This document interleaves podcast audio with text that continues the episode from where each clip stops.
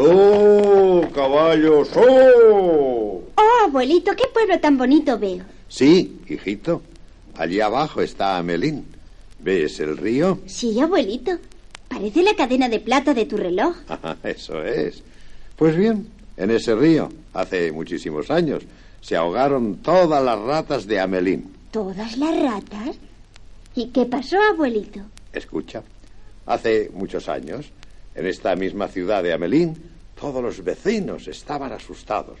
Una plaga de ratas lo invadía todo.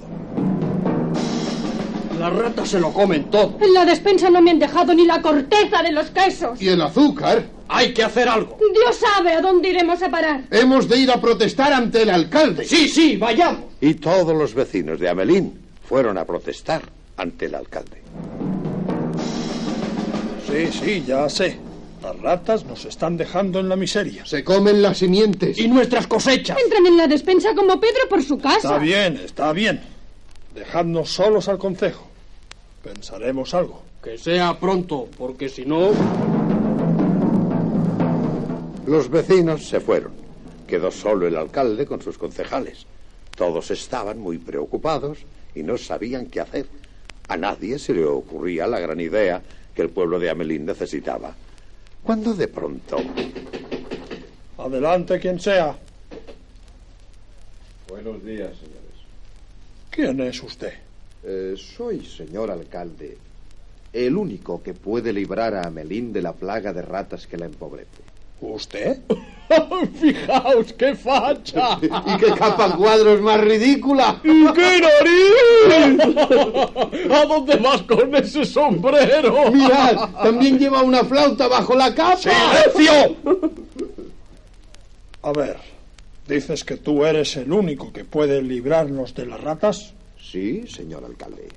¿Quieres decirnos cómo podrías hacerlo? Eh, Yo soy el flautista mágico y voy librando a los pueblos de los animales dañinos que se aposentan en ellos.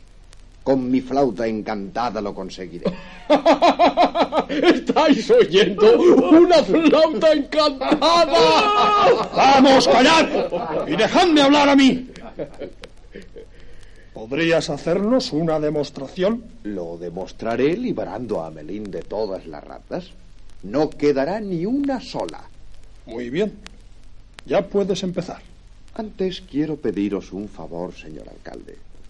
Como soy muy pobre, si echo a las ratas de Amelín, quiero a cambio mil florines. Mil florines. y aunque fueran cincuenta mil. ¿Verdad que sí? Ah, desde luego. Sí, sí, sí, sí. Que lo intente, que lo intente, las ratas nos arruinan. Y entonces el flautista mágico salió a la calle y comenzó a tocar su flauta.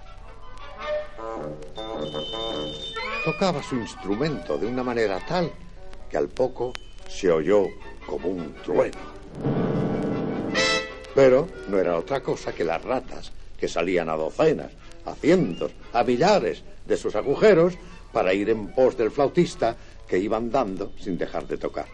Y cuando llegaron a orillas del río, todas las ratas cayeron al agua y se ahogaron porque no sabían nadar.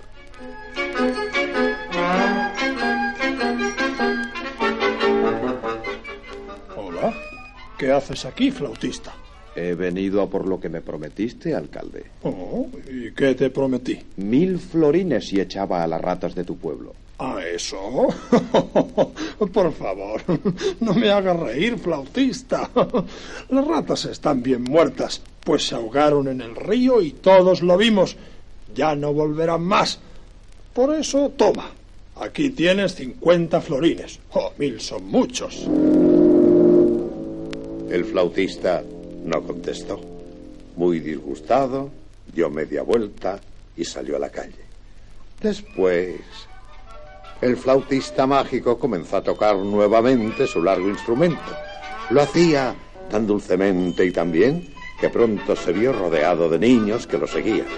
Amelín se quedó sin niños de pronto. Todos iban tras el flautista que caminaba hacia las afueras de la ciudad. ¡Los niños se van! Mis hijos no están aquí. ¡Se los lleva el flautista! ¡Como a las ratas! ¿Y los niños de Amelina, abuelito? Nadie supo nada de ellos. Pero se dice que el flautista los llevó a un paraje encantado donde fueron felices mientras vivieron. Así se vengó el misterioso flautista de Amelín, el pueblo que no cumplió su palabra. Yo siempre cumpliré la mía. Y no mentiré nunca. Así me gusta, hijito. Vámonos, que tu mamá nos espera.